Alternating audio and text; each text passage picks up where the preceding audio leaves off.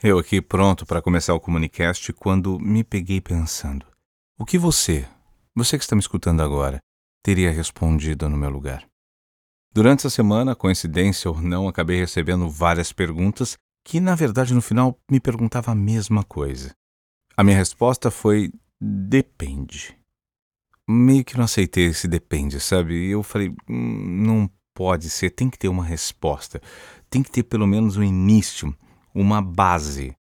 Eu vou fazer a pergunta para você e vamos ver o que você, digamos, responderia nesse caso. Como você construiu o seu network tão poderoso? De novo, o como você construiu o seu networking tão poderoso. E aí?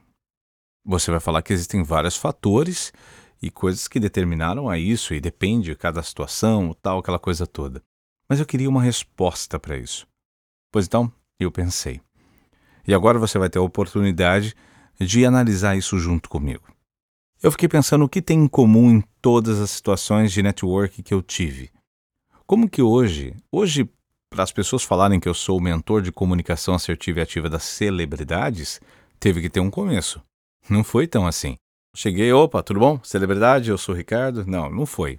Com os políticos tão poderosos, com executivos gigantescos, com multimilionários, não foi tão simples.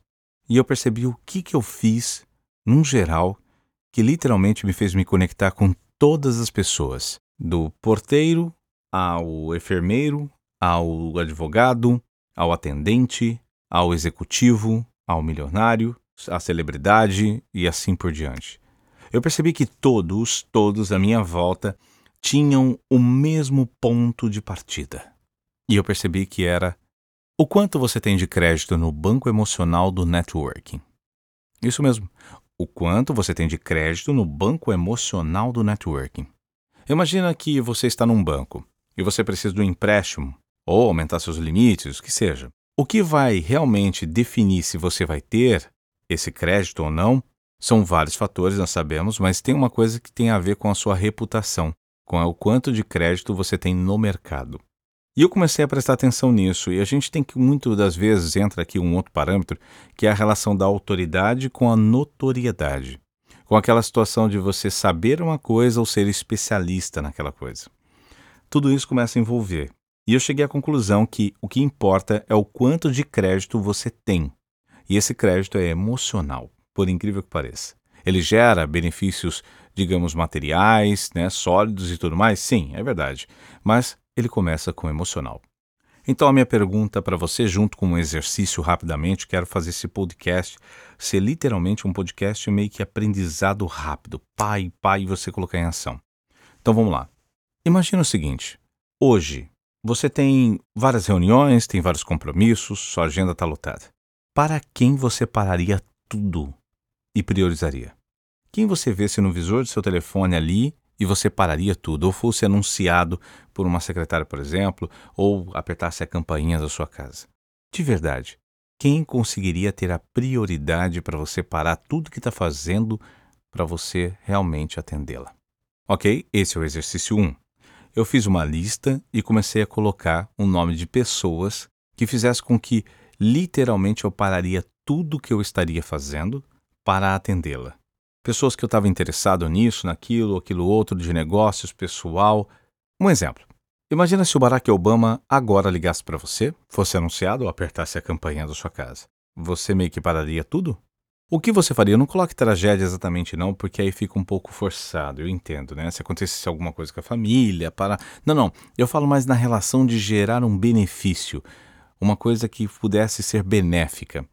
E eu fiquei me perguntando justamente sobre isso, e nessa lista eu vi várias pessoas. E se você não quiser colocar o Obama, pense em uma pessoa importante que você quer muito esse contato, quer muito essa aproximação, seja profissional ou pessoal. Já que você pensou, agora se pergunte, segunda parte da tarefa: ela atenderia você? Você seria prioridade para ela ou você teria que estar numa ocasião muito específica para que você obtivesse realmente a atenção dessa pessoa? E aí? Coloque agora na listinha de novo mais uma lista. E nessa lista agora você vai colocar o seguinte: coloque aí todas as pessoas no pessoal e no profissional que pararia o que estivesse fazendo e colocaria você como prioridade na lista na agenda dela. E quando você quiser pensar em alguém que você queria fazer contato, se pergunte: o que eu posso fazer? E uma coisa eu posso afirmar que você nunca pode esquecer: é a contrapartida. Se você não tiver uma contrapartida, nós somos pessoas realmente de trocas. Alguns dizem, ah, não espero nada em troca, aí entra um outro dilema também, uma outra questão para se discutir. Mas todos nós precisamos e queremos e exigimos, digamos assim, uma coisa em troca. Se você parar para prestar atenção, o fato de você ser um cristão, você está pedindo uma coisa em troca. Por incrível que pareça, você faz por receber alguma coisa. Tudo na vida é assim. Nós, tudo que fazemos, estamos esperando uma recompensa. Diante disso, nós precisamos compreender melhor as nossas, digamos, argumentações, pedidos, e portanto aqui vai uma coisa muito interessante no networking. As pessoas muitas vezes vão supor, eu quero falar com o Barack Obama, tá? Então eu foco que eu tenho que chegar no Barack Obama. Muitas das vezes não é o Barack Obama que eu tenho que mirar. O Barack Obama normalmente é o meu último acesso. Por quê? Porque eu gero outros acessos bem antes dele, chamados cinco pontos de contato. Um dia eu poderia fazer até um podcast para explicar um pouco mais sobre isso. O que eu estou falando é que se você prestar atenção em cada uma das coisas que eu estou dizendo, de criar as duas listas, a primeira lista, que você colocaria certas pessoas como prioridade na sua agenda, e a segunda lista, que você seria prioridade na agenda dessas pessoas. Fazer isso e entender seu ambiente faz com que você compreenda melhor o que está acontecendo com o seu nível de network. Mas lembra da pergunta? Como você constrói esse network tão poderoso? Se você prestar atenção e você acabou de dizer que seu network não é tão poderoso assim, ou lá naquela primeira vez que eu perguntei ficou nessa dúvida, se você não ouviu ainda meu podcast que fala sobre os seus primeiros 15 milhões, eu sugiro que você o assista. É que eu falo assista, tá, gente? Mas vá lá e escute o mais rápido possível. E compreenda que nós precisamos construir essa relação de comunicação sobre networking, porque isso faz com que aconteça todo o restante. Eu falar que você nunca ouviu falar que tem que ter o QI, né, o que indica.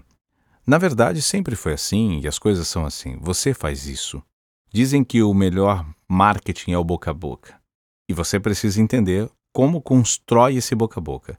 Uma coisa que eu vou te falar que vai ganhar das suas habilidades em si é quando a pessoa fala. Você tem que falar com essa pessoa. É uma pessoa incrível. Essa pessoa manja muito. Mas mais do que isso, eu confio nesta pessoa. Quando alguém diz que confia no que você diz, no que você faz, literalmente isso vira 70% de toda a comunicação e 30% vira a sua especialidade, a sua entrega, o seu serviço, o produto que seja. Por isso, foque em gerar confiança. E a base de todo um networking está correlacionado a transmitir confiança. Diante disso, você passa para o segundo nível, que é ser reconhecido por tal.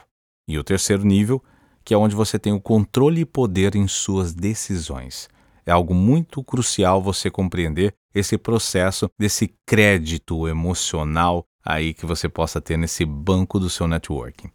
Lembre-se, se conecte com as pessoas de uma forma verdadeira. Nunca esqueça desses dois valores que eu sempre falo: Verdade absoluta, porém com estratégia. E por último, nunca desloque suas responsabilidades nem para nada nem para ninguém. Convido você a sempre estar aqui no podcast, no Comunicast e também me acompanhar nas redes sociais. Espero também no meu Instagram, Ricardo Silva Voz, ou na rede social que você mais gostar. E fica uma pergunta aqui no ar. E se eu te ligar? Se o Ricardo Silva Voz te ligar, você vai me adicionar naquela lista de prioridades? Ótimo. A gente se conecta.